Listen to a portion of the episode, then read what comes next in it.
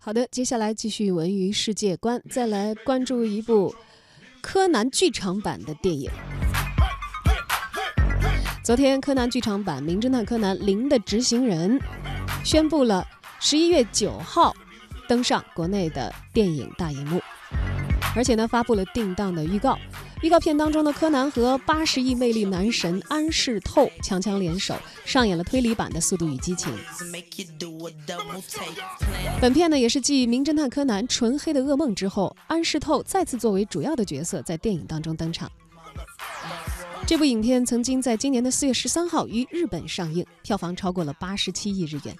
连续七周动员人数最多，创下了柯南系列的史上最高剧场版的票房纪录。《名侦探柯南：零的执行人》是电视同名动画《名侦探柯南》系列的第二十二部动画电影了。该片由利川让担任导演，樱井武晴担任编剧。影片针对东京峰会会场的大规模爆炸案件作为开端，讲述了身为侦探的柯南与公安警察从正面发生冲，呃，与公安警察正面发生冲突的故事。这么多年了啊，我们都已经在不断的成长了。柯南还是那个神勇异常的小学生侦探。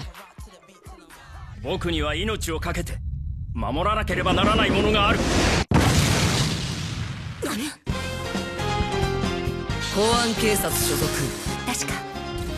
安室とかいうトリプルフェイスを持つ謎の男東京サミットを狙った大規模爆破事件その裏では一人の男が動き始めていた